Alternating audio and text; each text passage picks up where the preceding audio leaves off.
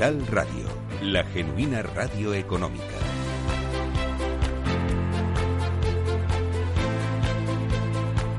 Luis Vicente Muñoz. Y aquí comienza un programa especial dedicado a las infraestructuras verdes, esas que todos deseamos, esas que todos necesitamos para vivir mejor en nuestras ciudades. Infraestructuras verdes con un plantel de invitados de lujo. En tan solo un instante nos va a acompañar el director general de Biodiversidad, Bosques y Desertificación del Ministerio para la Transición Ecológica y el Reto Demográfico del Gobierno de España, Jorge Luis Martínez García. También tendremos oportunidad de hablar a lo largo de este programa con el viceconsejero de Medio Ambiente, eh, Ordenación del Territorio y Sostenibilidad de la Comunidad de Madrid, don Mariano González. Este es un programa que cuenta con reputados expertos y activistas en este cambio que nuestro mundo necesita, como José María Rey Benayas, catedrático de Ecología de la Universidad de Alcalá y presidente de la Fundación Internacional para la Restauración de los Ecosistemas, o el investigador científico del CSIC y profesor asociado de SADE, Rafael Sardá. Es un programa que realizamos con el impulso de Akbar. Y también está con nosotros Dulcinea Mejide, que es su directora de Desarrollo Sostenible de esta eh, también prestigiosa compañía de gestión de aguas. Así que en los próximos minutos, si nos acompañan, vamos a hablar de esto que importa mucho en nuestras vidas, en nuestra calidad de vida.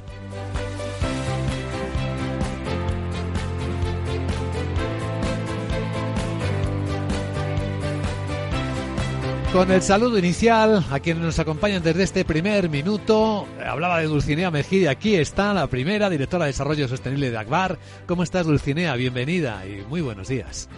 Gracias, buenos días. Encantada de acompañaros. ¿Nos ayudas a explicar a nuestros oyentes brevemente como introducción qué es una infraestructura verde? ¿Cuáles son los beneficios que esperamos de ella? Bueno, el nombre ya denota, ¿no? Esa parte verde ya denota esa línea ecológica, una infraestructura, eh, una solución basada en la naturaleza, una solución multifuncional, que puede ser una diferencia con una infraestructura tradicional, ¿no? Que a veces eh, esa infraestructura convencional la denominamos gris, eh, esa infraestructura verde aporta, como, como indicaba, esa función ecológica, además, evidentemente, de la función necesaria eh, para la cual está diseñada. En el caso de la gestión del agua, pues además de tener esas funciones hidráulicas necesarias eh, que, diseñan y que, y que permiten o bien la mejora de la calidad del agua, o bien eh, una laminación de agua, o bien diferente tipología. Además, aporta beneficios ecológicos, captura de CO2, por ejemplo, es uno de ellos, ¿no? Esa mitigación a los efectos del cambio climático. También aporta servicios eh, ambientales necesarios para la ciudadanía, aporta alimentos, aporta medicamentos, aporta también elementos necesarios en la educación ambiental. Muchas veces son infraestructuras que también conllevan esa parte de educación pedagógica, de, labor eh, de educación ambiental eh, para escolares y para, adultos, ¿no? Eh, en, en, ese caso son soluciones que, como indicaba, que se basan en la naturaleza, que se basan en beneficios de la naturaleza, que además tienen la función para la cual están diseñadas, pero aportan otros beneficios. Y también me gustaría reseñar que a veces en esas infraestructuras que, inicialmente, ¿no? de manera convencional, no estaban diseñadas con, ese espíritu de infraestructura verde, también es posible naturalizarlas. Si disponemos de una infraestructura convencional, podemos naturalizar esa infraestructura para que aporte esos beneficios que a lo mejor en el diseño de un inicio de infraestructura verde eh, ya está concebida ¿no? para ello. Seguro que se está desatando la imaginación o el pensamiento de nuestro investigador invitado, el CSIC. Don Rafael Sardá, muy buenos días. Muy buenos días, muy buenos días. Seguro que para usted, cuando hablamos de infraestructuras verdes, la mirada es, enorme, ¿no? Es muy amplia, porque una, una infraestructura verde puede ser casi cosas que no nos imaginamos los ciudadanos todavía.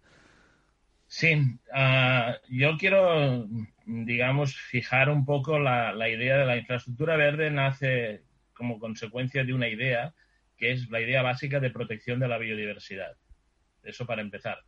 La protección de la biodiversidad a través de entender lo que están las políticas de protección de la biodiversidad europeas, que es una necesidad de ir hacia la gestión por ecosistemas. Y la gestión por ecosistemas nos lleva a hablar de servicios ambientales. Y los servicios ambientales nos llevan a hablar de herramientas de aplicación y ahí están las infraestructuras verdes. Quiero dejar esto muy claro porque una de las cuestiones que subyace detrás de todo esto, la protección de la biodiversidad, no es excesivamente entendida por el resto de la ciudadanía. Y por tanto, aquí tenemos un déficit muy importante de formación. Ah, no conozco a Dulcinea personalmente, pero sí he estado en programas de formación in company training en ESADE, en Akbar, en la Torre Akbar, hace, hace unos años. Esta formación es absolutamente importante, no, no solo desde el punto de vista de conservación de la biodiversidad, eh, he oído, porque he llegado un poquito antes al, programa, las noticias que habéis dado antes de empezar. Y resulta que en el IBEX 33, eh, hoy, en, hoy la, empresa que funciona mejor eh, es Siemens Gamesa. Siemens Gamesa. Básicamente, si los molinos eólicos se consideran infraestructura verde, que lo son, por eso. O sea que estamos hablando de ecología, estamos hablando de economía, estamos hablando del siglo XXI y estamos hablando de que, y lo siento, siento decirlo esto, ¿eh? pero estamos hablando de que muchas de las personas que acuden a, esta, a, estas infraestructuras verdes no tienen aún los conocimientos necesarios para ligar los dos mundos. Y pues esto es un déficit muy importante, porque que no nos olvidemos que las infraestructuras verdes nacen para incorporar las nuevas tecnologías del futuro, pero al servicio de la protección de la biodiversidad. Y también que no nos olvidemos que el cambio climático va a ser una de las medidas, bueno, uno de los, de, las, de los retos ambientales más fuertes que tendremos en la segunda mitad del siglo. De momento, aún podemos lidiar con ello. No cabe en absoluto ninguna duda que en el 2040 estaremos hablando de cambio climático mucho más de lo que estamos hablando ahora, porque no hacemos lo suficiente. Pero ahora mismo, la protección de la biodiversidad está muy por debajo del tema del cambio climático necesitamos asegurar la protección de lo que tenemos ahora mismo. Al carbon neutral, este objetivo de 2050, se le suma otro objetivo que es el nature positive, aparte de las desigualdades. Y estos son los objetivos de, desarrollo sostenible. Ah, lo dejo aquí de momento, pero yo creo que eh, mensajes de entrada. Están muy bien planteados estos mensajes de entrada. Enseguida saludamos al director general de Biodiversidad, Bosques y de Certificación del Gobierno de España para que nos cuente cómo van los planes de España. Pero nos queda escuchar en esta zona de introducción y además es que le toca directamente, porque una parte de su responsabilidad precisamente es la formación a José María Rey Benayas, que es catedrático de Ecología, lo recuerdo, en la Universidad de Alcalá, por lo tanto es activo en este desafío de la formación en esta materia, además de presidente de la Fundación Internacional para la Restauración de Ecosistemas, que también nos da una idea de, de una de las áreas en las que trabaja más, más directamente. José María, muy buenos días. Hola, muy buenos días. Encantado de estar en el programa. ¿Y cómo acotas lo que es más importante para ti en este momento al respecto? Eh, eh, perdón, he oído. Sí, ¿cómo, acotas? ¿Dónde situarías tú las claves para, hablar de las infraestructuras verdes y el desafío que suponen ahora en este momento? Sí, eh, bueno, básicamente estoy muy de acuerdo con, las palabras del compañero Rafael que acaba de pronunciar. El planeta está en una crisis ambiental sin precedente y eh, los dos pilares de, esta crisis ambiental es la pérdida de biodiversidad y el cambio climático. En la década de los 90, con la conferencia de, Río sobre la biodiversidad, el, énfasis eh, eh, estaba en la alarma que producía la pérdida de biodiversidad. Eh, ahora, desde, desde, hace unos pocos años, el énfasis está en, la parte del cambio climático, eh, digamos, y por ahí van eh, muchos esfuerzos, mm, por ejemplo, de mitigación. sin quizás ser muy conscientes de que algunas medidas de mitigación propuestas, mm, mitigación del cambio climático, quiero decir, como plantaciones faraónicas de árboles en, cualquier lado. Eh, en la Unión Europea se han propuesto 3.000 millones, plantar 3.000 millones de árboles para secuestrar carbono que ocuparían una superficie superior a la de Andalucía. Y no siempre es deseable plantar árboles o cualquier tipo de árbol en cualquier sitio. Eh, tienen que ser eh, eh, proyectos y estudios bien dimensionados que, ayuden a atajar la pérdida de biodiversidad y la mitigación y adaptación al cambio climático. De hecho, ambos se retroalimentan. Una, de las causas de pérdida de biodiversidad es el cambio climático y a, su vez la eh, el cambio la pérdida de biodiversidad puede exacerbar el cambio climático. El concepto de la infraestructura verde, que es del Consejo de Europa, pues, pues bueno, eh, para mí supone como un aire fresco eh, la forma de transmitir a la ciudadanía y, a otros actores sociales como las empresas eh, la necesidad de, la restauración ecológica. No olvidemos que estamos en el, primer año de la década de las Naciones Unidas para la Restauración Ecológica. También estamos en el primer año de la nueva estrategia de la Unión Europea para la biodiversidad de aquí al año 2030. Y tal como nos ha enseñado la COVID-19, es que el, futuro es verde o simplemente no va a ser futuro. Dejadme que salude en este programa especial al director general de Biodiversidad, Bosques y Desertificación del Ministerio para la Transición Ecológica y el Reto Demográfico del Gobierno de España. Don Jorge Luis Martínez García, muy buenos días. ¿Cómo estás? Muy buenos días.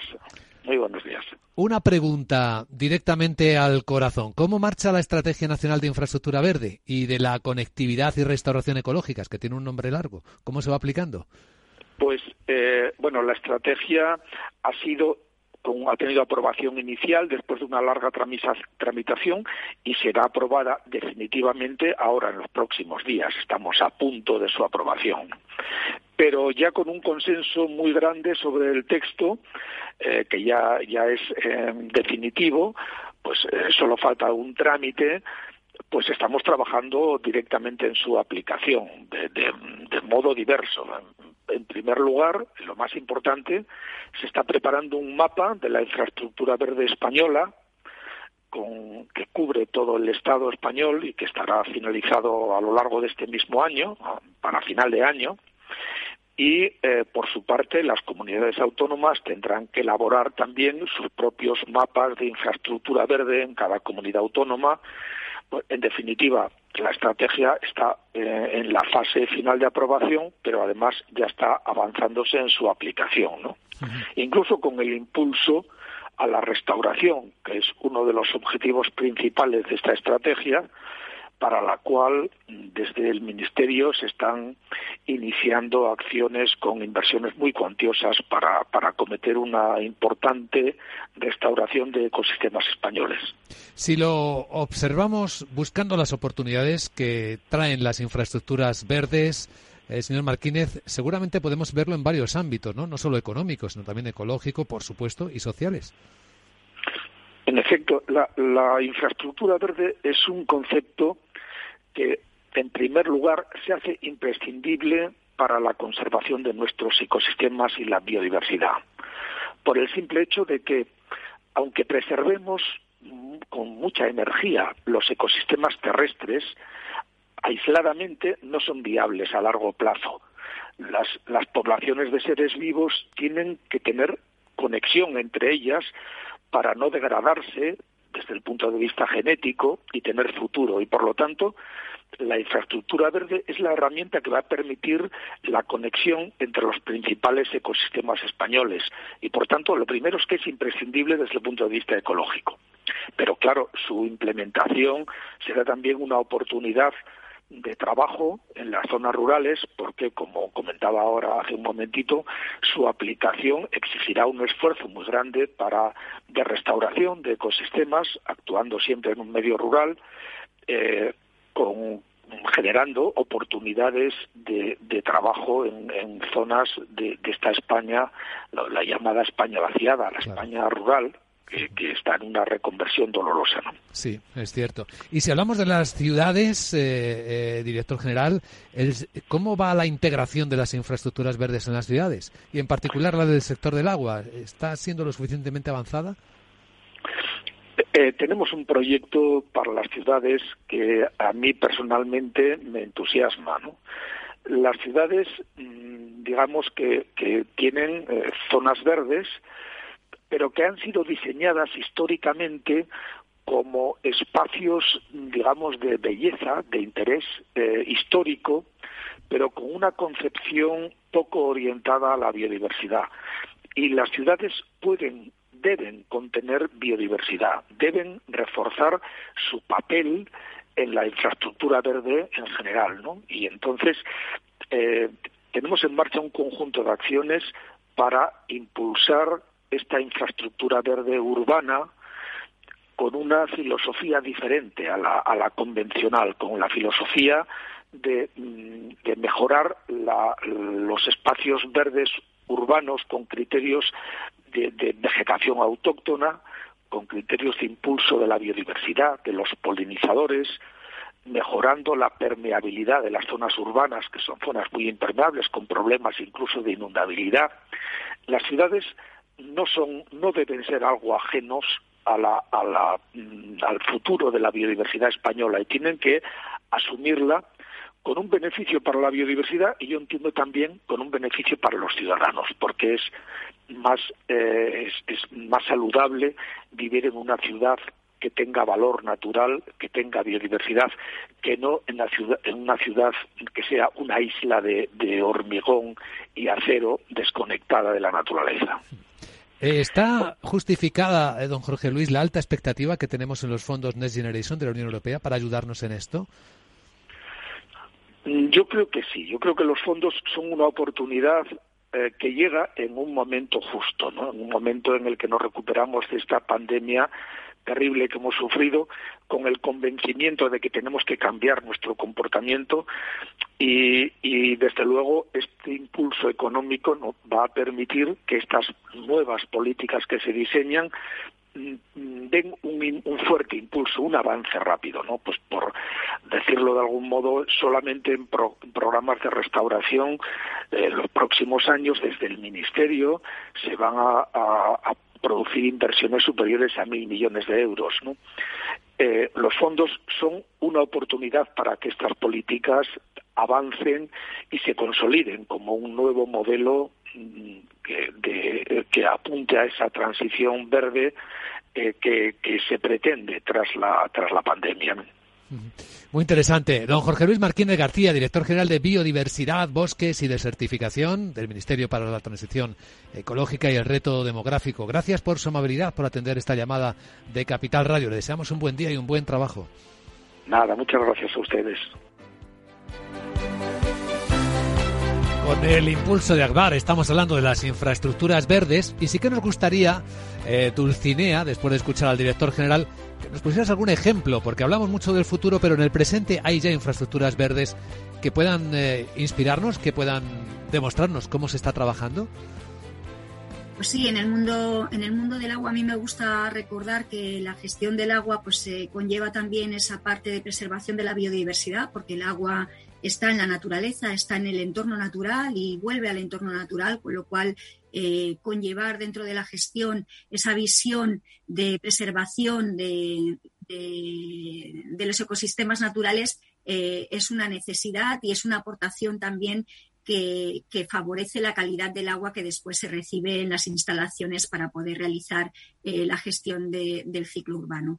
Ejemplos, pues sí, hay diferentes ejemplos. Por ejemplo, en Alicante, el Parque Inundable de la Marjal, es un parque municipal, es un parque abierto a la ciudadanía que tiene una función hidráulica, que es retener el agua de lluvia. Sabemos que el levante español eh, recibe en muchísimas ocasiones, muy frecuentemente, lluvias torrenciales, con lo cual la necesidad de, poder retener ese agua de lluvia eh, para después también poder eh, tratar esa agua, poder aprovecharla, pero además que no dañe la ciudad, ¿no? Que, no, que no perjudique a la ciudadanía, que no perjudique a las instalaciones de la ciudad, pues es una función importante eh, en ese levante español, pero es que además de ser eh, o de tener esa función hidráulica, como decía al inicio, pues tiene otras funciones. Tiene funciones de preservación de biodiversidad. ¿Qué tipo de biodiversidad? Pues aves acuáticas, aves acuáticas que han encontrado un espacio donde hay agua, siempre hay agua, y que pueden nidificar y pueden, y pueden también eh, estacionarse cuando son eh, momentos del año ¿no? en los cuales hay eh, bastante corriente migratoria. España es frecuentemente un, un, paso para esas aves migratorias que vienen de zonas más frías y van a zonas más cálidas y que, y que encuentran un espacio también eh, en este Parque de la Marjal y también, evidentemente, un espacio lúdico de ocio para la ciudadanía y un espacio de eh, educación ambiental que nos recordaba antes el compañero Rafael, ¿no? La necesidad de educación, totalmente de acuerdo, ¿no? La necesidad de, poder educar, de poder reencontrarnos con esa naturaleza también en el ámbito, en el ámbito urbano. Y algún otro ejemplo, por ejemplo, pues eh, en Cartagena, en la depuradora, en la biofactoría Cabezo de Aza, tenemos dos lagunas, una vez que el agua residual pues se trata y, se depura, llega a esas lagunas con una función, son depósitos reguladores para después esa agua poder utilizarla en aplicación agrícola.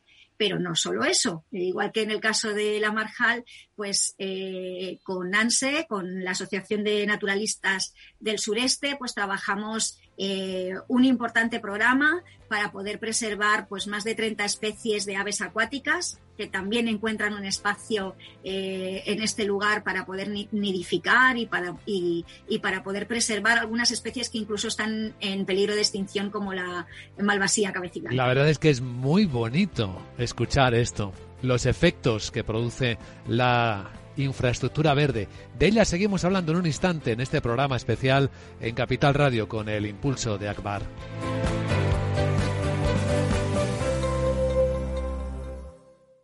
Capital Radio, la genuina radio económica. Luis Vicente Muñoz. Y las infraestructuras verdes como protagonistas esta mañana en Capital Radio con el impulso de Akbar. Seguimos en este programa especial que cuenta como invitados con José María Rey Benayas, catedrático de Ecología de la Universidad de Alcalá y presidente de la Fundación Internacional de para la Restauración de Ecosistemas, FIRE, también se llama así por sus iniciales, con, eh, claro, con Begoña, que escuchamos hace un instante, eh, perdón, Dulcinea Mejide, directora de Desarrollo Sostenible de ABAR, con eh, Rafael Sardá, investigador científico del CSIC, profesor asociado de ESADE.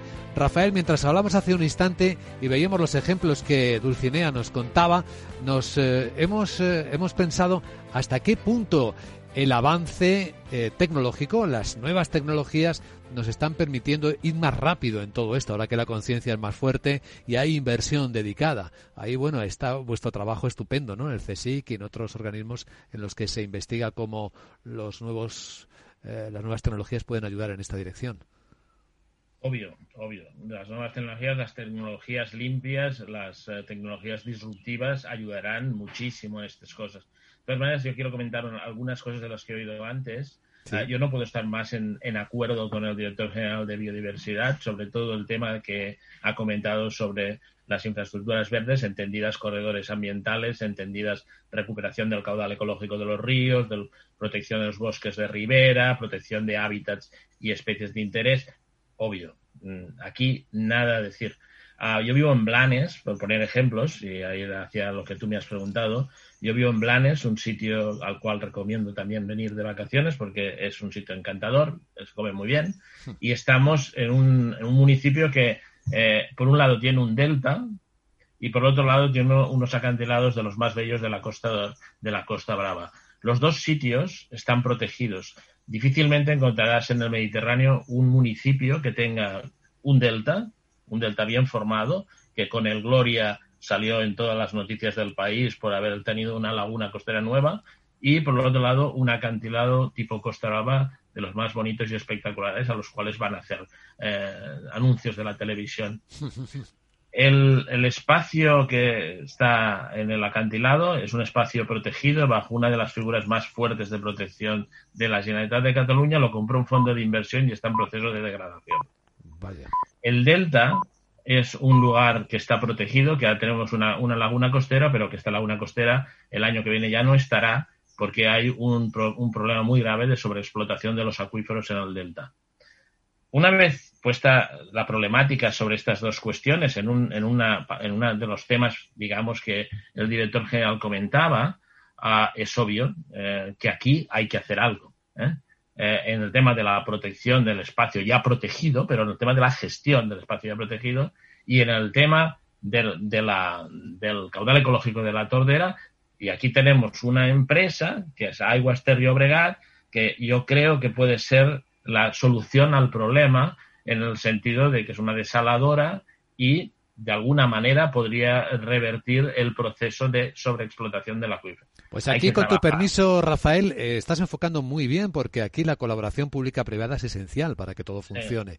Y aquí hacemos el, doble enfoque.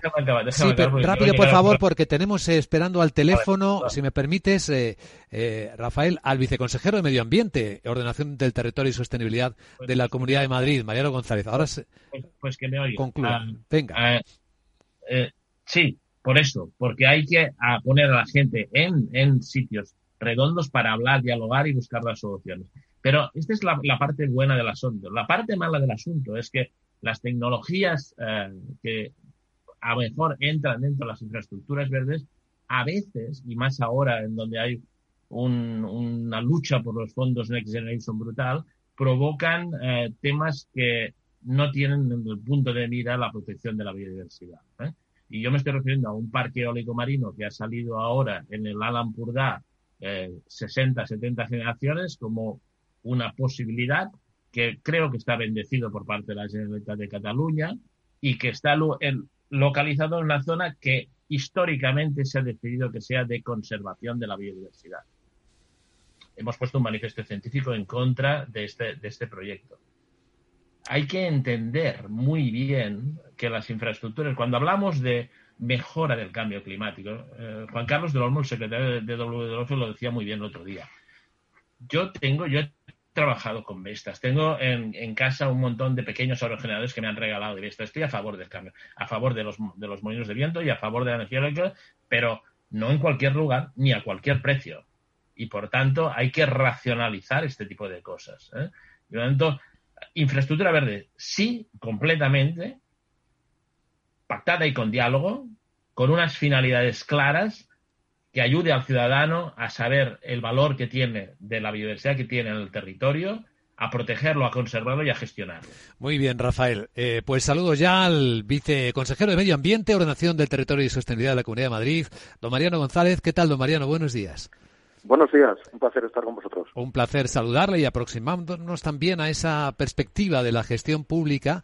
No sé si sabéis que hace apenas unos días la Comunidad de Madrid, a través del canal de Isabel II, ha presentado sus compromisos energéticos ligados al Foro Ministerial de la Energía de las Naciones Unidas de aquí hasta el año 2030 y que, según creo, ha sido la única empresa pública de agua en presentar sus compromisos energéticos en este evento, si no me equivoco. Pues sí, así es. La verdad es que yo creo que los madrileños, una vez más, debemos sentirnos satisfechos de tener una empresa como Canal Isabel II, una empresa que ya es un referente a nivel regional y a nivel nacional en la gestión del ciclo integral, pero esto supone un punto de inflexión. Canal Isabel II es miembro de la Red de Agua y Energía de Soluciones Sostenibles de Naciones Unidas y efectivamente no es que sea la única empresa, es que ha sido la única empresa seleccionada por Naciones Unidas para, eh, bueno, pues eh, explicar tus compromisos energéticos ligados al agua. La, la simbiosis agua y energía es muy clara y Naciones Unidas así lo ha reconocido. Ahí en el proyecto, eh, claro, Canal Isabel II es una empresa de aguas, pero también genera energía eléctrica. En el proyecto está el, el compromiso de, de ser autoabastecido ¿no? de la propia energía que genera el canal. Efectivamente, eh, ahora mismo eh, en la Comunidad de Madrid, Canal Isabel II es la empresa que tiene mayor capacidad de generación eléctrica instalada eh, con un total de unos 107 megavatios en, este momento y bueno la previsión que tenemos dentro de la compañía pues es llegar a un 100% de autoconsumo tanto con el fomento de energías renovables en distintas alternativas el concepto de renovables como saben los 20 es muy amplio también con eh, la incorporación de energías limpias y con eh, bueno pues que el servicio eléctrico ahora mismo no se cubre a través del autoconsumo tenga certificación de origen renovable. Hay un tema, viceconsejero, que nos interesa mucho como ciudadanos y es la relación de todo este trabajo con la salud. Eh, en la Comunidad de Madrid, si no recuerdo mal, desarrolló una herramienta, se llama Proyecto Vigía, puede ser, que permitía detectar la presencia del coronavirus en aguas residuales eh, a través pues, de tecnología sanitaria. ¿Cómo, ¿Cómo va eso? ¿Cómo ha funcionado? ¿Cómo está funcionando? Bueno, pues eh, este es otro de los proyectos absolutamente pionero y emblemático en esta situación de pandemia que hemos, hemos sufrido, que sufrimos todavía desde el primer momento, los servicios de la Comunidad de Madrid, a través de la empresa pública Canal, eh, nos planteamos la opción de identificar, a través de la innovación y de la investigación, el utilizar alguna herramienta complementaria de apoyo en la toma de decisiones a las autoridades sanitarias. Y eso es eh, lo que denominabas Proyecto Vigía, ¿no? Y pusimos ese nombre porque al final actúa un poco así, como, Vigía, como un sistema de que nos permite a través de rastreo, monitorización, eh, residuales, pues ver cómo evoluciona eh, la peña. Eh, es tan sencillo y tan complejo al mismo tiempo como eh, tomar muestras de, bueno, en este caso casi 300 puntos de muestreo, 189 puntos de muestreo, y rastrear semanalmente al 100% de la población de nuestra región. Eso no hay ninguna región, ni en España ni en Europa, que lo haya conseguido y de esta manera, eh, como apoyo a la toma de decisión, tanto la propia Comisión Europea, que ha recomendado el establecer sistemas de seguimiento del, eh, ARN de, SARS-CoV-2 en las aguas residuales, eh, como la propia Naciones Unidas, pues han reconocido este esfuerzo de la Comunidad de Madrid de anticipación en esa detección del virus en, en, las aguas residuales, porque está presente en las aguas residuales. Es verdad que eh, fragmentado, pero se puede identificar. Eh, desde el punto de vista de sus efectos es inocuo, pero sí nos permite valorar cuál es la tendencia de evolución del COVID, anticipándose durante algunos días a eh, los datos que a nivel sanitario se recogen con los PCRs. Y si hablamos de infraestructuras verdes en la Comunidad de Madrid, viceconsejero, ¿en qué nota le pondría? ¿En cómo, cómo anda de cerca de los objetivos? En infraestructuras verdes, la Comunidad de Madrid, mm, quizá eh, existe una, una percepción con un sesgo, en mi opinión, equivocado de que la Comunidad de Madrid es solo eh, gran ciudad y ladrillo, porque tenemos un área metropolitana muy compacta, donde viven pues más de 5 millones de personas, pero Madrid también es el paradigma de la infraestructura verde y de los espacios naturales protegidos no solo de espacios naturales como puede ser un parque nacional, como el Parque Nacional de la Sierra de Guadarrama, que tenemos a 40 minutos de la Plaza de Castilla y que forma parte de, digamos, de, la corona de, de, los espacios más emblemáticos a nivel nacional, sino que somos porcentualmente, en función del territorio que tenemos, estos 8.000 kilómetros cuadrados, la región de España peninsular que mayor porcentaje de territorio aporta a la red Natura 2000, esa red coherente de espacios naturales que reúnen una serie de características esenciales tanto en materia de biodiversidad como de mm, bueno mm, ecosistemas que son dignos de un nivel de protección elevado. Por lo tanto, en infraestructura verde de la Comunidad de Madrid, mm, yo creo que está eh, en primera en primera línea. Eh, tenemos un proyecto además emblemático que es potenciar precisamente esa infraestructura verde ganando conectividad entre los parques periurbanos que tenemos en nuestra región, en el área metropolitana, con los espacios naturales protegidos a través de un mallado, usando las vías pecuarias, esa infraestructura histórica y que también es un patrimonio muy importante público de nuestra región, de, España en su conjunto, pero especialmente de nuestra región, donde hay más de 4.000 kilómetros de vías pecuarias, eh, que nos va a permitir conectar estos espacios naturales protegidos, mejorar esa infraestructura verde, generar áreas de biodiversidad y, por lo tanto, avanzar en mayor resiliencia y capacidad de adaptación a los efectos del cambio climático, reduciendo la isla de calor y, bueno, mejorando el bienestar en general de la población que va a estar en el entorno de esta, como ha calificado la presidenta, M60 verde. Pues, eh, don Mariano González, viceconsejero de Medio Ambiente, Ordenación del Territorio y Sostenibilidad de la Comunidad de Madrid. Gracias por atender esta llamada de Capital Radio. Que vaya todo bien. Un placer, muchas gracias. Nosotros seguimos aquí en, este, en esta mesa de análisis, profundizando en las infraestructuras verdes. Bueno, se han dicho y hemos escuchado muchas cosas en los últimos minutos. Seguro José María Rey Benayas, profesor, ¿quieres comentar algo?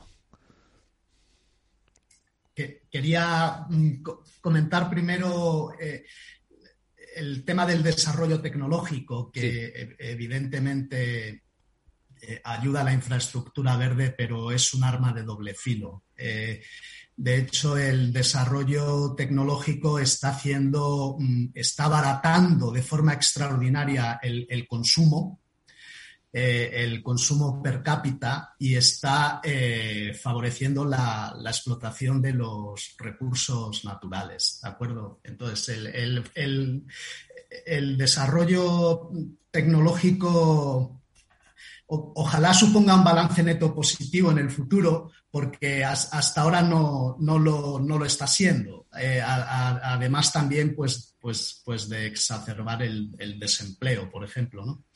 Bien, y dicho esto, pues eh, la, infraestructura, ver, ciertamente eh, Madrid es mm, trabajo en la Universidad de Alcalá, en Alcalá de Henares, y ciertamente la Comunidad de Madrid es, paradigmática, eh, yo, diría que incluso eh, no solo en España, sino en, el mundo, porque tiene, eh, buenos espacios naturales protegidos a, prácticamente 20 kilómetros de la Puerta del Sol, del centro de la ciudad, como, como es el, Monte del, del Pardo. Y la, infraestructura verde hay, que desarrollarla a, todos los niveles, o sea, es competencia de las comunidades, de, los ministerios y, está marcada en, las grandes estrategias de políticas de la Unión Europea.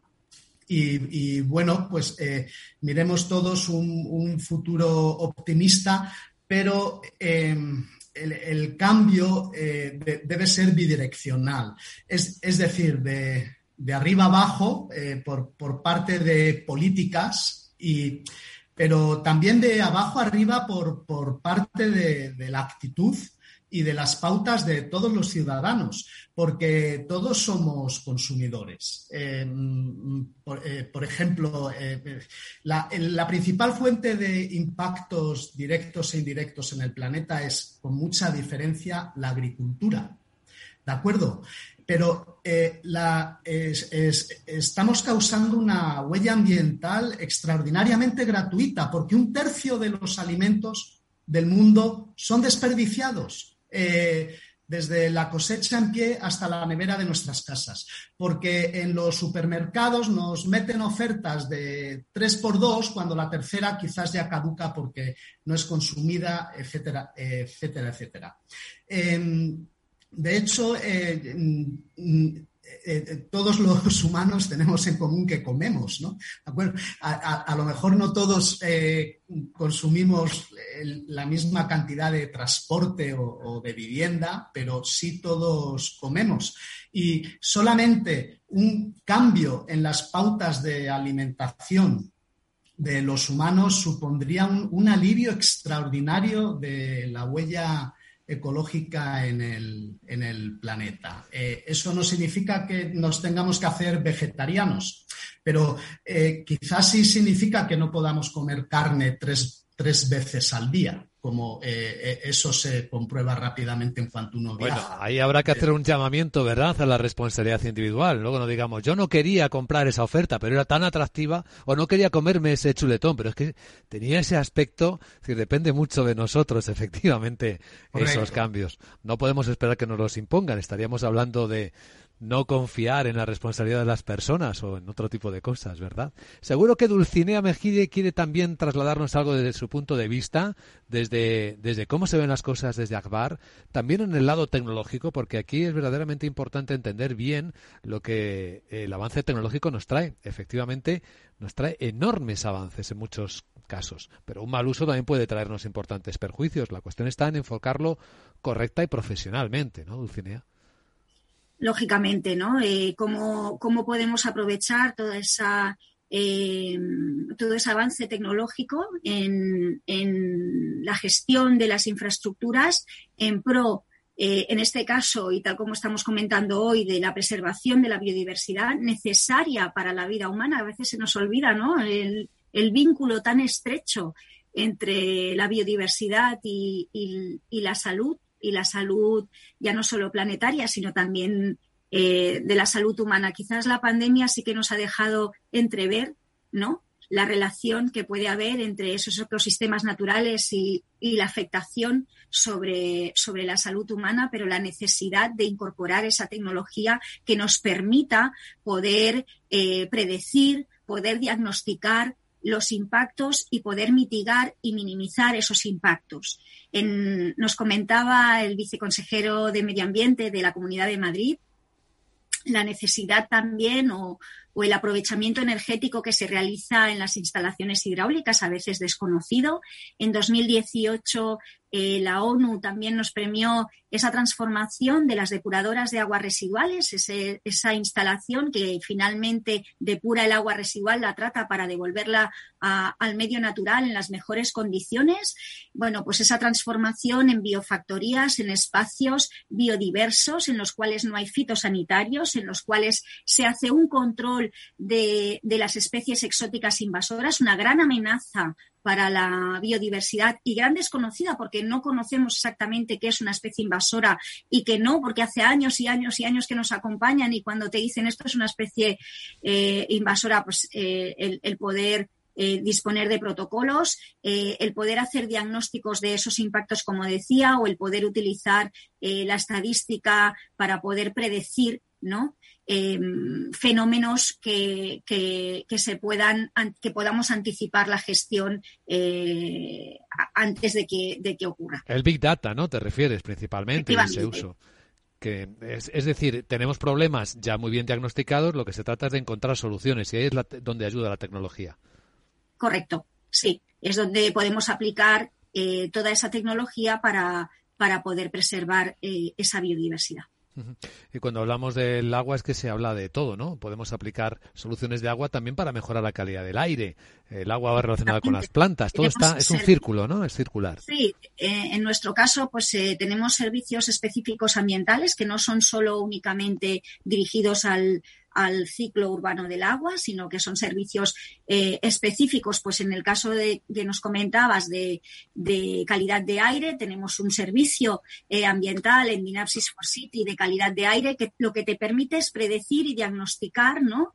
Eh, la calidad del aire a microescala, que es la, necesidad o la dificultad mayor en las ciudades, ¿no? Donde tenemos espacios, zonas de bajas emisiones, zonas con mejor calidad y zonas con mayor eh, contaminación o con mayor emisiones, ¿no? El poder disponer mediante inteligencia artificial de esos datos, de poder analizarlos, de poder estudiarlos, de poder eh, establecer y predecir episodios, ¿no? Episodios de contaminación que ayuden a la gestión de manera holística de, los servicios que se, se, pueden producir a la ciudadanía. O algún otro ejemplo, por ejemplo, eh, este que, que, indicaba de, especies invasoras, ¿no? Pues eh, también disponemos a través y gracias a la tecnología, ¿no? De una aplicación que nos permite detectar cuándo es una especie invasora, cuándo no es una especie invasora y cuál es el protocolo que debemos eh, utilizar en, nuestras infraestructuras para mejorar eh, esa biodiversidad y las especies actuales. Ahí, Rafael, los científicos trabajáis mucho ¿no? en la búsqueda, en, la, en el hallazgo de estas herramientas ¿no? que, sirvan para crear soluciones a los problemas reales y concretos. Estaba, silenciado. La, la, palabra soluciones, sí, la palabra soluciones. Me gustaría hablar un poco del léxico. La palabra infraestructuras verdes lleva un léxico que a mí particularmente no me gusta. La palabra infraestructura no me gusta. Me gusta mucho más soluciones basadas en la naturaleza. ¿eh? Y esto es, yo creo que tendríamos que coger esta, esta idea. Ah, las soluciones basadas en la naturaleza son soluciones para problemáticas de amenazas de la biodiversidad en el caso estamos, en el caso del que estamos hablando, pero lo primero antes que introducir estas infraestructuras verdes o estas soluciones a la naturaleza, hay que proteger la naturaleza. ¿eh? Yo he oído y he quedado horrorizado no hace más de un mes que personas de AENA dicen vamos a ampliar el aeropuerto de Barcelona a base de cargarnos unos humedales que ya han estado en entredicho en prácticas anteriores y que están súper protegidos y me he quedado horrorizado y vuelvo al, primero y con esto acabo de ver que estas personas dicen, bueno, podemos aplicar una medida compensatoria cambiando esto por, unas, por unos terrenos agrícolas. Hay una película, una comedia española que se llama Sin, Rodeos, una, una no me acuerdo cómo se llama la actriz, pero así de risa. Y en un momento de la película hay una señora que está en una, reunión de marketing y alguien le dice, uy, una cosa, ¿no? dice, uy, esto es tan del siglo pasado bueno, las compensaciones son tan del siglo pasado, en este caso. O sea, señores de AENA, si me estáis oyendo, o sea, la, la, Ricarda no se puede modificar más. Maribel Verdú, creo que es la, protección de la biodiversidad. Y a partir de aquí, soluciones basadas en la naturaleza. Si se quiere ampliar el, aeropuerto, bueno, se hace desde otro punto de vista. Hay otros dos aeropuertos al lado y hay conexiones yo creo que el léxico es importante y creo también que hay que dialogar y solucionar las cosas en mesas de trabajo. Pero recordemos que lo que estamos debatiendo hoy en día aquí es algo para solucionar las amenazas a la biodiversidad. La protección de la biodiversidad debe ser un, punto súper importante aquí en este país porque Europa lo ha determinado así. ¿eh?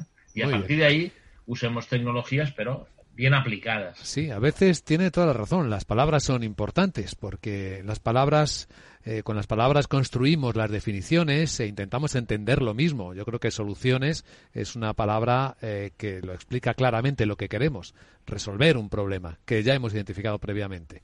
Infraestructuras verdes, pues también explica claramente de qué se trata. Queremos vivir y utilizar nuestro entorno de forma respetuosa con la naturaleza y restaurar. Perdona, Luis, te quiero hacer una pregunta. ¿A mí? Tú, sí. ¿Tú crees que un molino de viento es una infraestructura verde? Pues creo que sí. Vale. Pues ahora pongámonos en una mesa de trabajo y dialoguemos sobre cómo se protege la biodiversidad poniendo molinos de viento. Y tendremos bastante problemáticas. Seguramente hay muchos detalles que se me escapan a mí como a todos, por eso es importante conversar, ponerlo en común y llegar a acuerdos. José María, ¿de acuerdo con esto? Sí, a ver, un, aerogenerador eh, no es un elemento de infraestructura verde, eh, por definición. Eh, es un elemento de energías renovables, de producción de energía renovable, pero ¿alguien conoce algo con, con, más metal y cemento y más gris que un aerogenerador. Un molino de río sí que... sería verde. ¿Y un molino de aire no? yo, eh, yo creo que no. Bien, eh, sí, o sea, la, al, final toda la sociedad estamos en un mismo barco y, el, y todos estamos en el planeta, en el barco planetario y claramente hay que llegar a, consensos y, a, a, caminos intermedios, eh, debe, debe eh, la eh, yo explico a mis estudiantes que en, la, en, las en los próximos quinquenios vamos, la humanidad va a atravesar distintos puntos de inflexión o transiciones. Ahora, yo creo que ahora eh, todos estaremos de acuerdo en decir que estamos en, una transición hacia las energías renovables. Eh, eh, claramente ya es una, buena proporción de las energías que consumimos son energías renovables.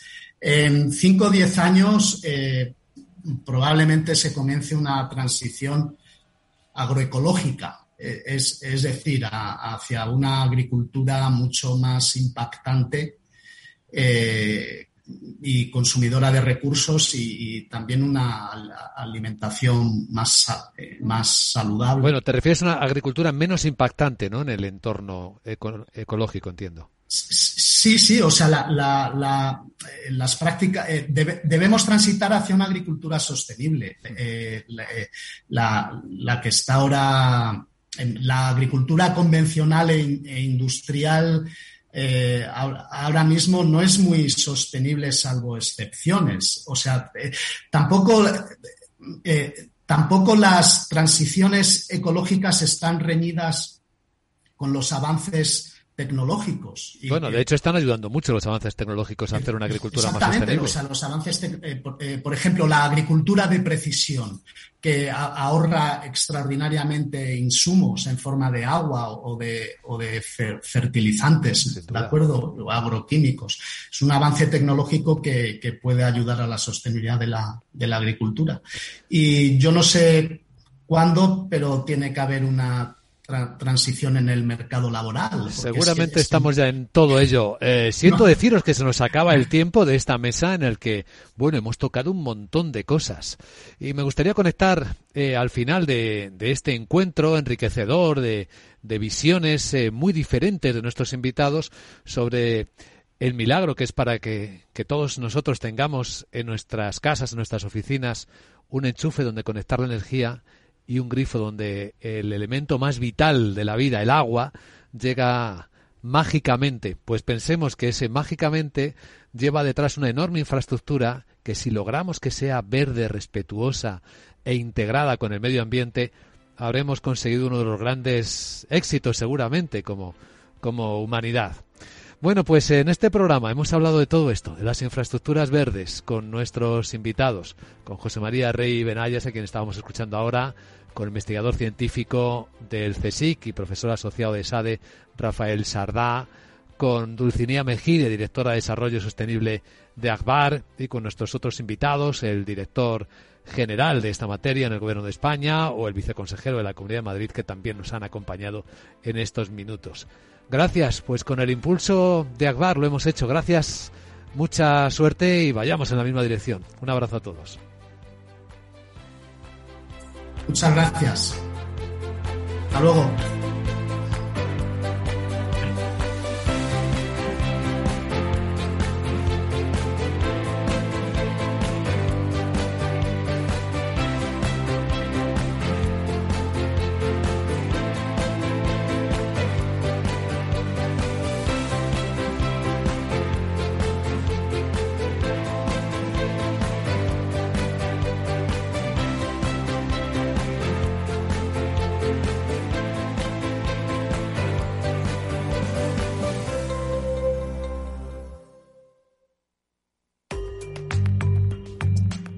La digitalización de las empresas.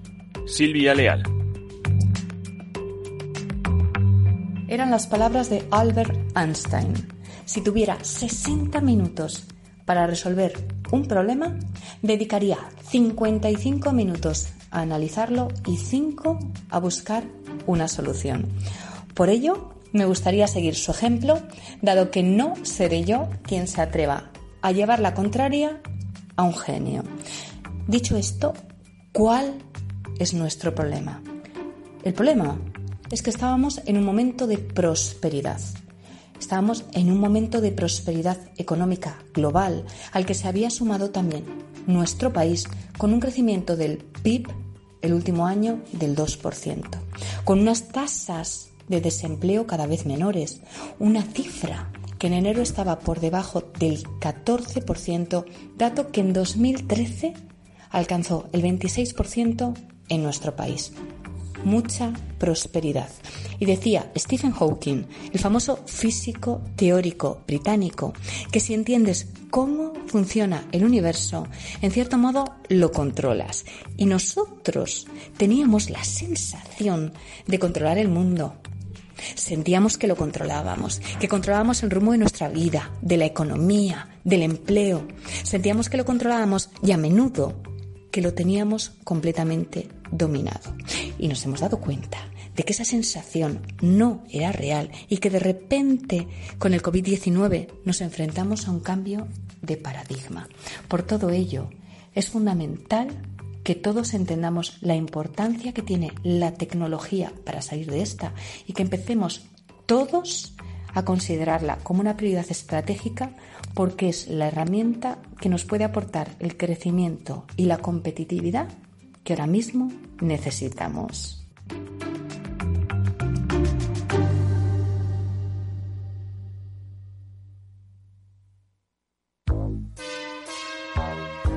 Bueno, la siguiente consulta nos llega desde Bulgaria, desde Sofía, la capital. Julen, buenos días. Muy buenos días, eh, señor Vicente y señor titulante. ¿Sigue usted Capital Radio en Bulgaria? Sí, hombre, lo cojo por internet.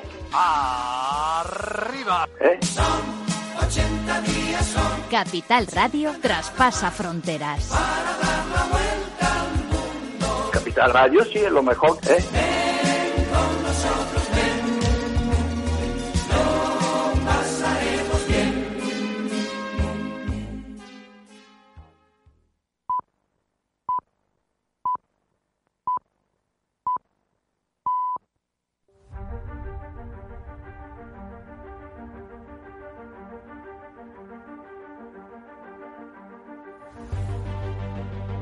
Bienvenidos a El viajero de la ciencia, un intento por dar respuesta a las preguntas más apasionantes que se abren ante la ciencia y la tecnología.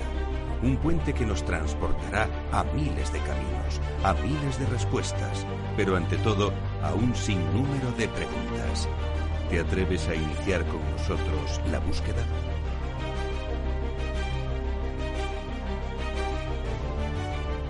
Hola, ¿qué tal queridos viajeros? Hoy os queremos hablar de un tema un poquito incómodo y que hasta cierto punto se está convirtiendo en un tabú.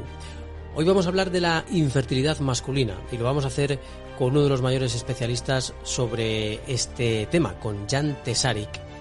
Para ello vamos a comentar con este científico especializado y vamos a intentar aclarar qué podemos hacer para mitigar los efectos de nuestro estilo de vida, que no parece, desde luego, el más adecuado para proteger nuestra genética y a nuestros espermatozoides, al menos para mantenerlos sanos.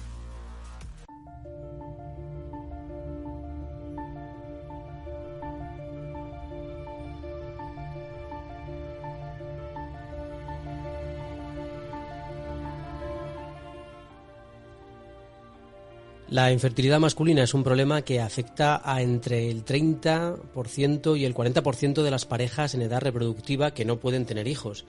Se trata de un problema que avanza de forma silenciosa en nuestra sociedad. Año tras año van aumentando los casos debido a un cúmulo de factores ambientales y de alimentación. Y hoy vamos a analizar este problema a fondo con el doctor Jan Tesarik, investigador granadino especializado en fertilidad y director de la clínica Margen. Eh, buenos días, Jan, ¿qué tal, qué tal todo? Buenos días, bien, todo bien. Tenemos eh, ahora un poquito menos calor que hace una semana, entonces estamos respirando, pero bueno, todo bien aquí en Granada. Desde la bella Granada nos habla eh, Jan, desde esa maravillosa tierra. Y mm, sois investigadores que acabáis de publicar un estudio en el que aseguráis que hasta el 80% de los casos de infertilidad pueden estar relacionados o están relacionados directamente con el estrés oxidativo que, sufrimos eh, los hombres. ¿Qué es este estrés oxidativo, Jan? Pues eh, cada célula necesita oxidación eh, para generar energía, para cubrir las necesidades de procesos de desarrollo de su función espermatozoides gastan mucha energía porque mueven eh, rápidamente, ¿no? Entonces necesitan crear muchas, eh, eh, nosotros lo llamamos científicamente especies reactivos del oxígeno, pero bueno, eso no es necesario retener. generan moléculas con capacidad oxidativa. Cuando entran en contacto, en contacto con otras moléculas, la oxidan. Pero si eh, esta, esta producción de sustancias oxidativas tiene que estar equilibrada mediante la producción en la misma célula de antioxidantes. Entonces necesitan un equilibrio. Ese es como un coche si le eh, tapas un escape, entonces se para el motor. Entonces lo que eh, lo que se forma en exceso, la célula ya no lo necesita, tiene que ser eliminado por eh, moléculas tipo antioxidantes de la misma célula. Entonces, si este equilibrio está perturbado eh, porque los antioxidantes no se producen lo suficiente, entonces eh, se genera una situación que llamamos estrés oxidativo. ¿Qué resulta? Entonces las sustancias oxidativas, al lugar de hacer su función normal, están atacando diferentes componentes de la célula. En, en el caso de los espermatozoides es, por ejemplo, la membrana plasmática, es decir, la membrana superficial que cubre el espermatozoide, que se vuelve menos elástica. ¿Qué significa esto? Como el espermatozoide tiene que mover para penetrar en el óvulo y ahora no, su membrana no es elástica, entonces mueve menos, porque, porque eh, no puede plegar el, flagelo. Pero mueve menos también porque las, eh, los organoides que generan energía mitocondria eh, también sufren. Entonces sufren por el mismo estrés oxidativo y generan menos energía. Entonces sumamos menos energía y eh, el daño a la flexibilidad, a la elasticidad de la membrana celular del espermatozoide, eh, eso significa una bajada importante de motilidad eh, y problemas de la fecundación. bueno, hay una diferencia ¿no? entre motilidad y, movilidad del espermatozoide, ¿puede ser? Bueno, motilidad generalmente es el porcentaje de espermatozoide que mueven.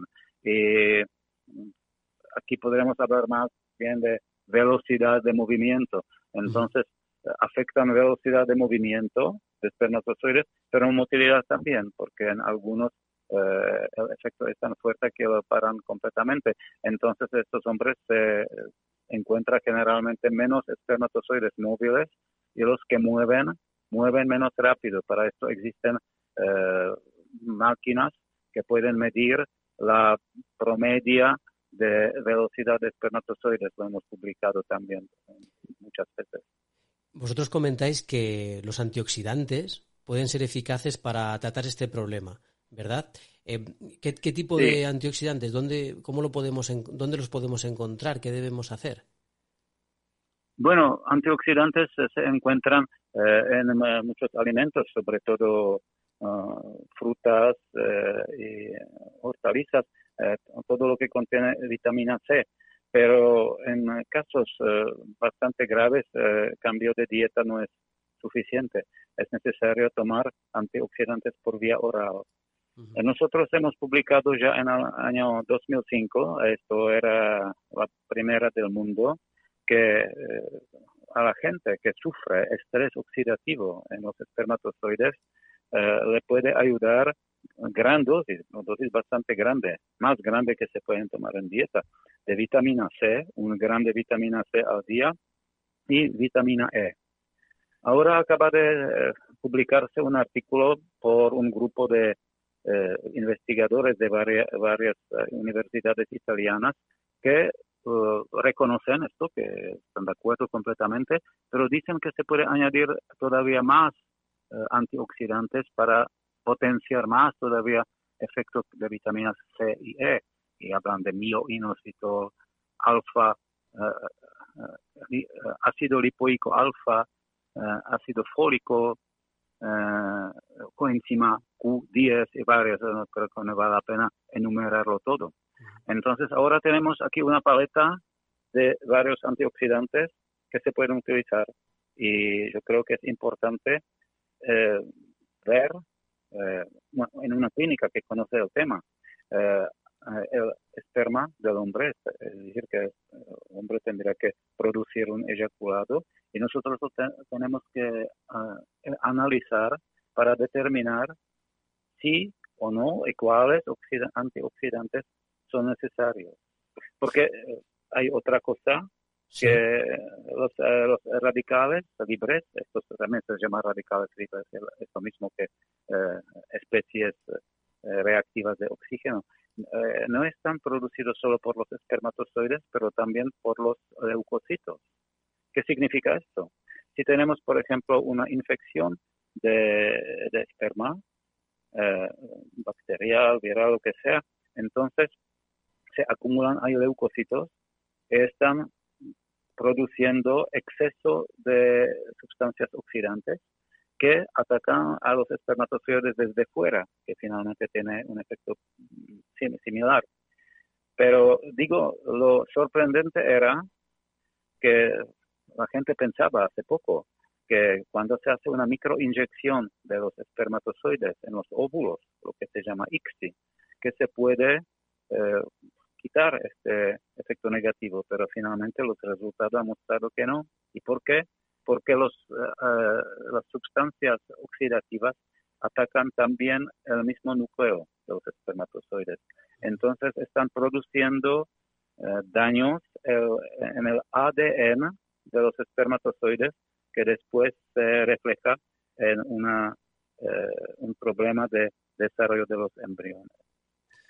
Eh, los espermatozoides, a la diferencia de prácticamente todas otras células del organismo, tienen muy pocas eh, posibilidades de defenderse eh, por antioxidantes porque las células inmaduras sí, pero espermatozoides casi no tienen citoplasma.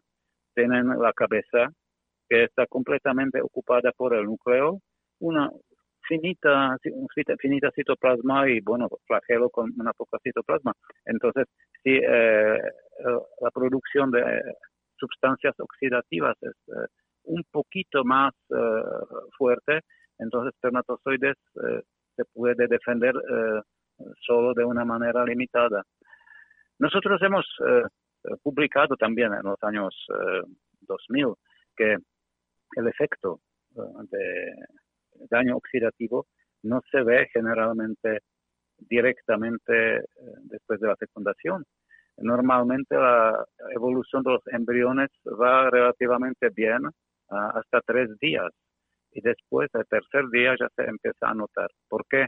Porque eh, en, el, el, caso de ICSI, en el caso de ICSI lo que está dañado es el material genético, el ADN y el ADN en humanos, eh, a la diferencia de muchos otros mamíferos, eh, muchos otros mamíferos y otros animales, se empieza a expresar eh, rápidamente después de la fecundación. En los humanos está silenciado hasta tercer día de la, de la evolución.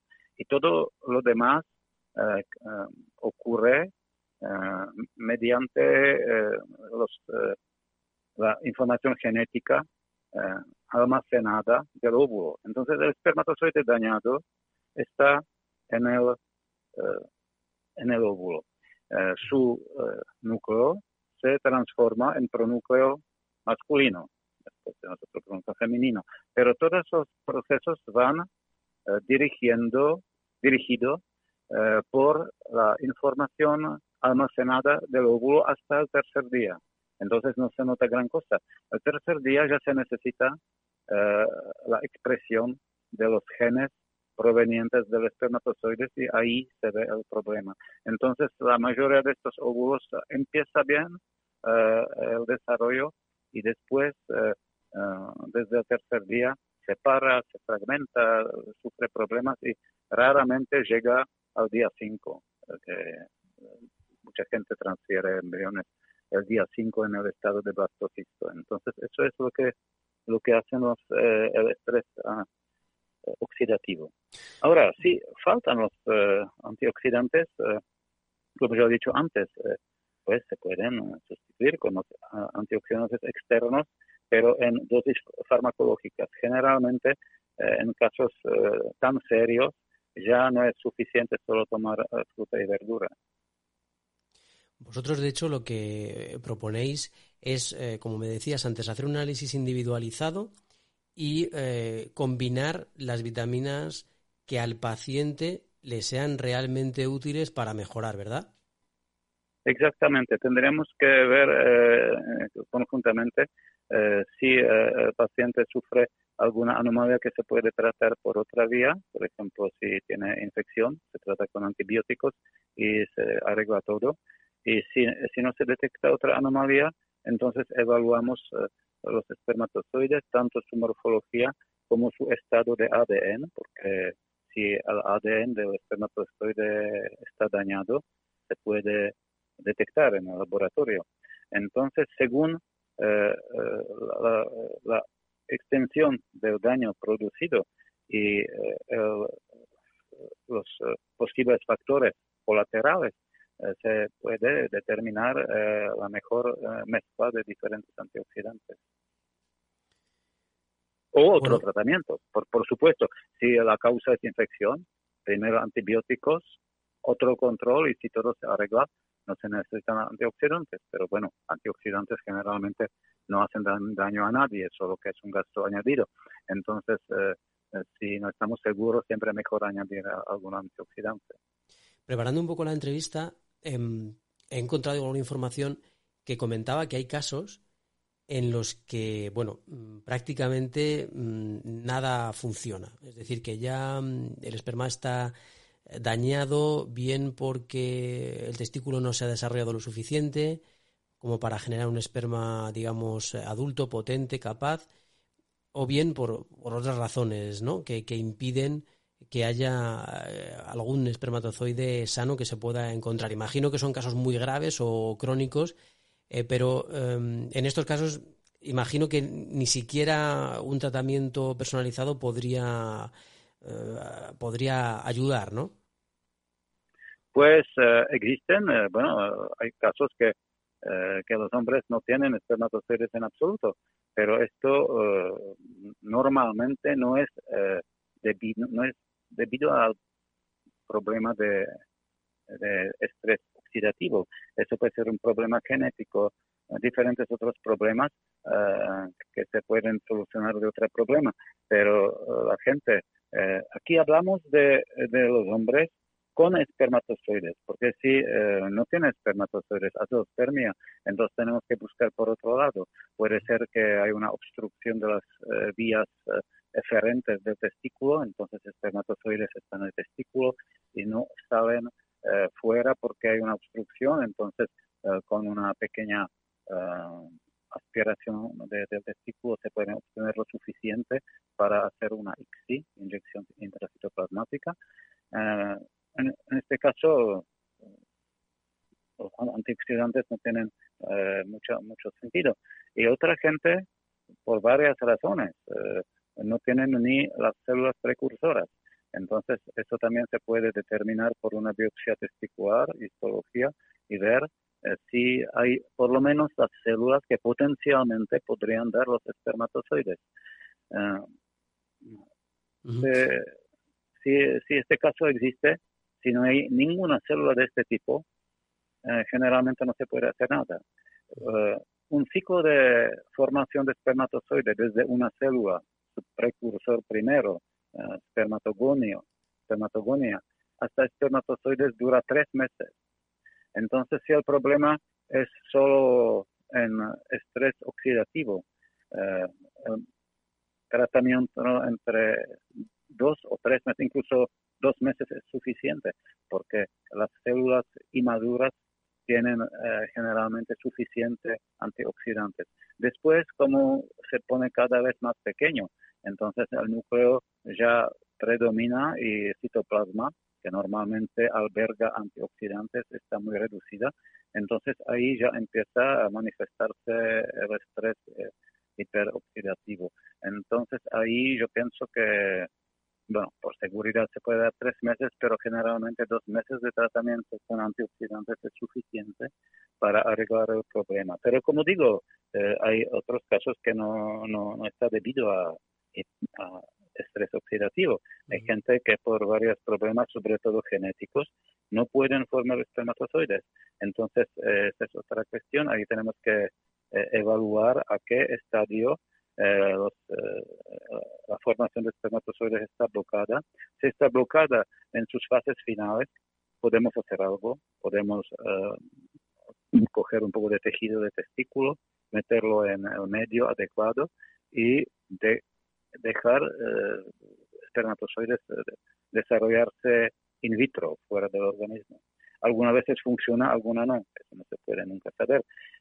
Pero aquí hablamos eh, de, pacientes con espermatozoides, pero espermatozoides que fecundan mal. Vosotros, de hecho, comentáis que mm, hay diferentes factores de estilo de vida y medioambientales que están favoreciendo ese estrés oxidativo. Eh, altas temperaturas, radiación electromagnética, pesticidas, tabaquismo, abuso de alcohol, drogadicción, alimentación inadecuada. ¿Qué, ¿Qué, consejo se puede dar al público en general para que no tengan estos problemas? Bueno, hay eh, infecciones, hay traumas, hay tumores, uh, hay varicocele. Eh, estas son cosas que hay que tratar. Es decir, que hay que tratar la causa eh, si es eh, eh, médica y esperar que la espermatogénesis se reanuda. En, en, lo, en, lo, otro, hay que sencillamente cambiar sus hábitos. Entonces, si, bueno, si hay una, una exposición profesional a sustancias tóxicas, o hay que cambiar de empleo o hay que eh, tomar eh, precauciones para eh, no aspirar o no aspirar este tipo de sustancias. Hipertermia. Hipertermia. por ejemplo, si una si la gente utiliza a largo plazo los calzoncitos muy ajustados, entonces tiene hipertermia del testículo. los espermatozoides eh, necesitan una temperatura por debajo de la temperatura del resto del organismo. Si la temperatura sube a 36 y medio, 37, entonces ya se frenan o producen eh, este, eh, este estrés oxidativo. Entonces, cogerse una ropa un poquito menos, digo, si alguien se va a bañar, entonces si está en la playa una hora, no pasa nada. Pero si lo tiene todo, la mayoría del, del día, entonces el testículo pegado al cuerpo, entonces ahí ve la temperatura y los espermatozoides sufren. Mm, si uno bebe demasiado, pues hay que limitarlo. Si eh, está tomando drogas, hay que tratar de evitarlo. Eh, eh, ¿Qué más? Aquí tenemos nutrición. Mm. Si, si tiene, si está obeso, tiene demasiado lípidos, demasiada grasa, o incluso demasiada proteína. Demasiada proteína parece ser eh, bueno para los bodybuilders, ¿no? Pero si hay verdaderamente demasiada proteína también puede tener mala, uh, sí, mal efecto, de, digamos, uh, no deseado. O si alguien está en dieta, eh, casi no come, también puede bajarlo. Entonces hay que tener la alimentación equilibrada y evitar las adicciones. Por otra parte, Jan, usted que está en este problema y que está investigándolo y que imagino que ve muchos pacientes eh, diariamente, eh, ¿piensa que el problema de la infertilidad masculina está infravalorado socialmente o que se ha convertido en, un tabú del que nadie quiere hablar? Perdona, no he entendido porque me aquí estaba sonado una. Sí, no, te preocupes. No te preocupes, Jan. Eh, ¿Me puede repetir la, pregunta? Sí, sí, sin problema. Eh, le preguntaba que usted que, ve muchos pacientes diariamente, ¿cree que el problema de la infertilidad está infravalorado socialmente? ¿Que mm, la gente no le da la importancia que, podría tener o que incluso se ha llegado a convertir en un tabú del que no se quiere hablar? Bueno, eh, el problema de estrés oxidativo ha sido eh, claramente infravalorado durante años, porque siempre se pensaba que era una cosa marginal, pero ahora vemos que es una cosa importante. Eso también eh, es importante porque, eh, por ejemplo, en mis pacientes, yo doy un poco de antioxidantes incluso a los que no se detecta nada porque nunca no hace mal y puede tener una, hiper, una, un estrés oxidativo latente. Muy, eso no significa que no va a tener ningún embrión, pero si se le dan antioxidantes preventivamente, entonces va a tener más embriones. Si, eh, eh, lo peor es si se encuentra eh, un caso de donde ambas parejas tienen algún problema, por ejemplo, estrés hiperoxidativo en, en el hombre y mala calidad de los óvulos, que puede ser causada, por ejemplo, por una edad avanzada, pero también por estrés oxidativo. En este artículo no hablamos de las mujeres, pero las mujeres también sufren del estrés oxidativo. Entonces, esto ocurre muchas veces en mujeres obesas o con sobrepeso. Entonces, mujeres también merecen ser tratadas con antioxidantes, sobre todo si tienen edad avanzada. Ahora, lo que quería subrayar que los óvulos de buena calidad, por ejemplo, óvulos donados por una donante de eh, menos de 25 años, máximo de 25 años, como es nuestro caso. Nosotros eh, tenemos un límite de 25 años para donantes de óvulos. Estos óvulos tienen la capacidad de corregir eh, algunos problemas de los espermatozoides si se inyectan.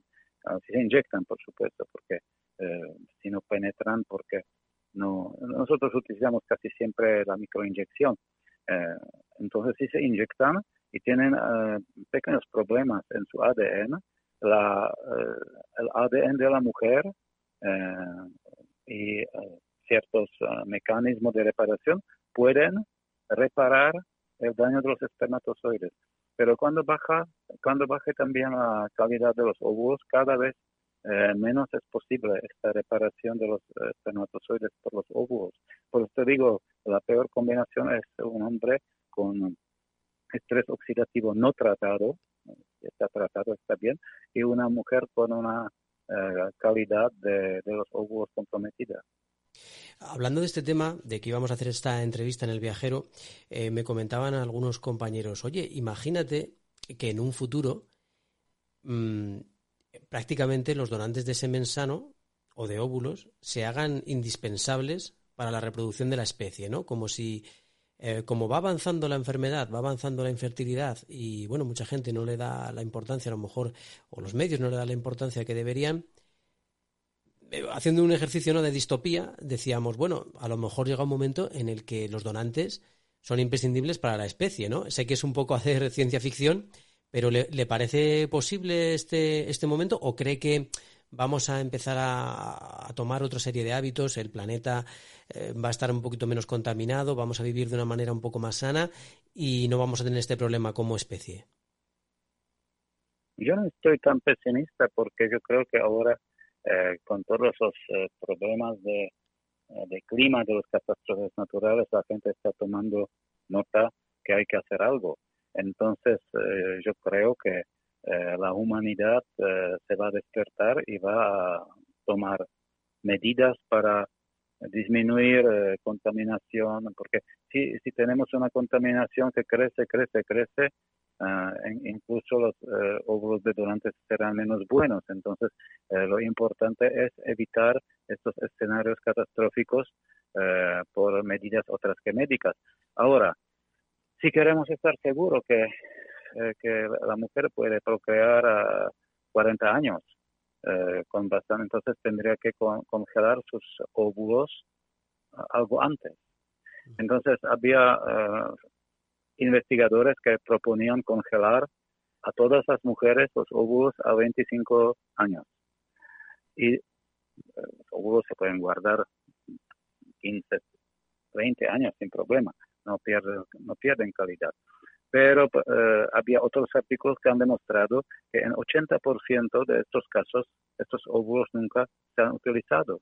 ¿Por qué? Porque la mujer eh, finalmente eh, se ha casado, por ejemplo, a 27, 28 años, tenía óvulos buenos, tenía un niño y estos óvulos congelados se tiraban en 80% de los casos. Entonces, congelar a 25 años me parece excesivo.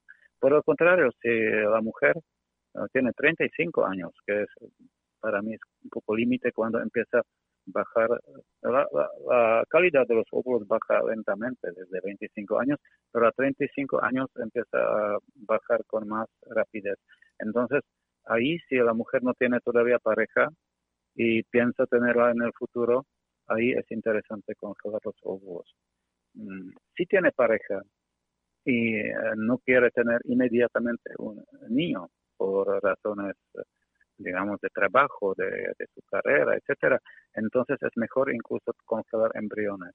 Si es una pareja estable, entonces se pueden formar embriones, congelar embriones y transferirlo cuando la mujer tendrá 40, 42 años, no pasa nada. ¿Por qué? pues los embriones se congelan mejor que los óvulos. Los óvulos tampoco se congelan mal, mal, pero los embriones siempre sobreviven algo mejor a la descongelación y tienen más calidad que los óvulos. Entonces digo, si la mujer está, bueno, lo malo es si, no está segura de su pareja, después tiene con él eh, los embriones y no sabemos qué hacer con ellos, porque eh, eh, no se puede transferir embriones sin el consentimiento de, de los dos de los dos parientes, de los dos padres, madre y padre.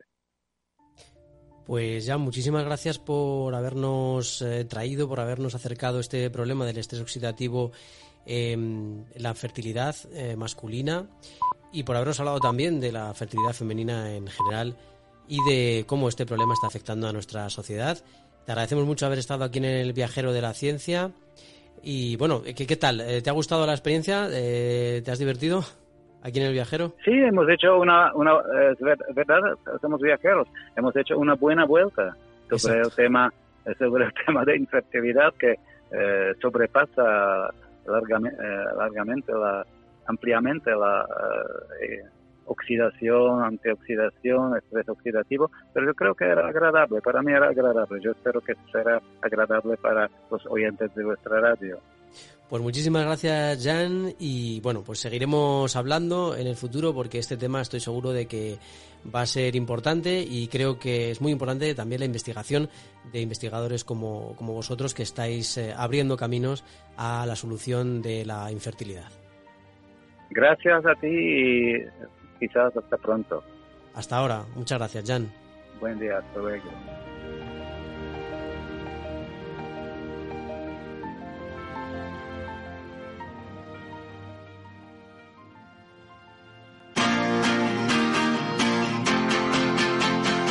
Capital Radio, Música y Mercados.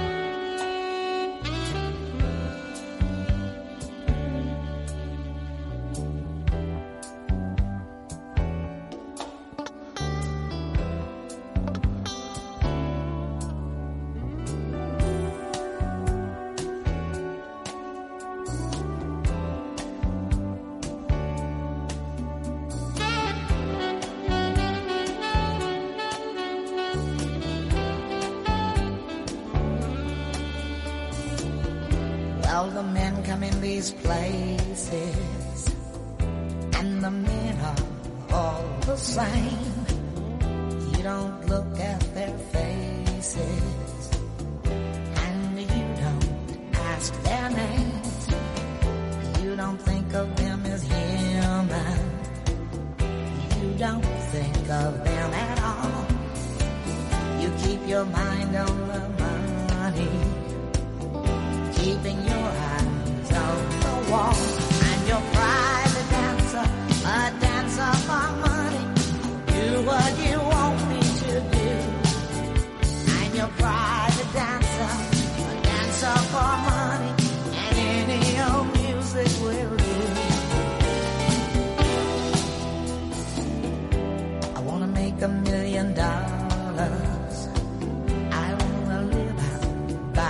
sleigh, have a husband and some children.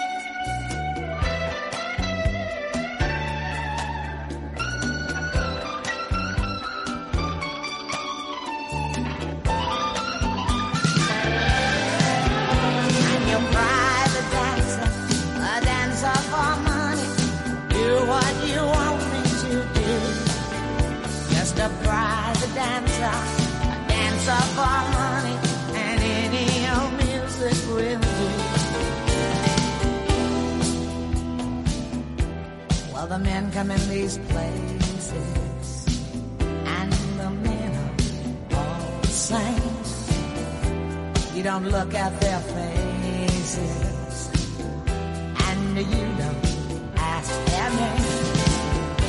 You don't think of them as human. No, you don't think of them at all. You keep your mind on the money, keeping your eyes on the wall, and your private dancer, a dancer for money. Do what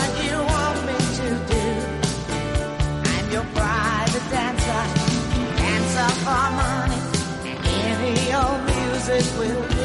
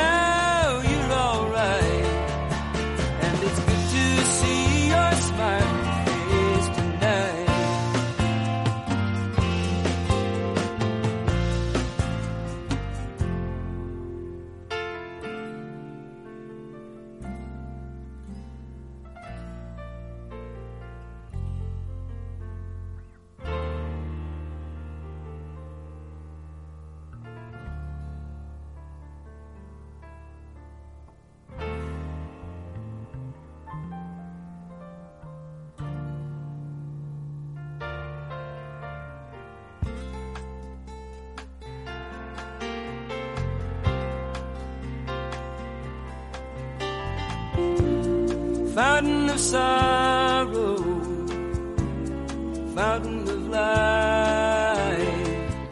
You've known that hollow sound of your own steps in flight.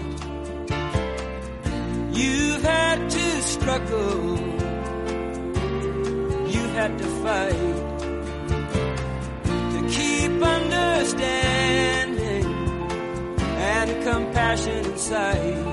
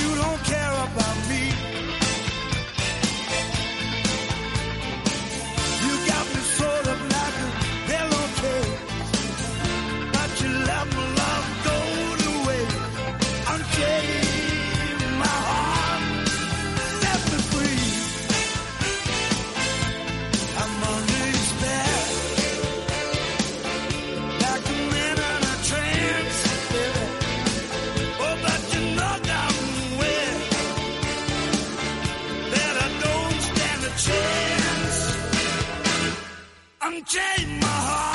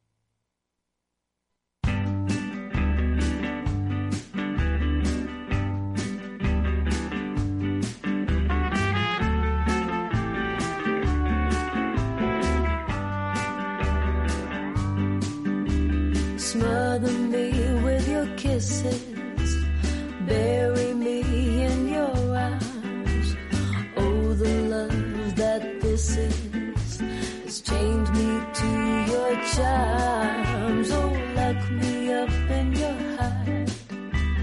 Drown me in your eyes. Cause when you hold me, I'm alive. You wash me clean of all sadness. You cleanse me of all doubt. Now this newborn feeling I can't live without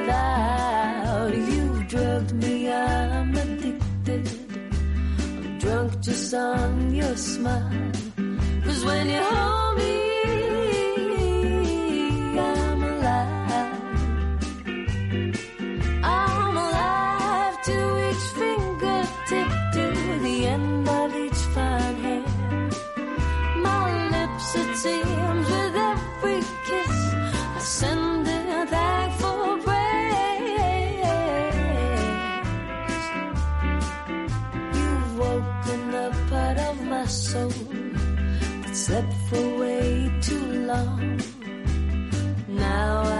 just can't get enough. I understand love songs. I'll sing to you forever. I love you too.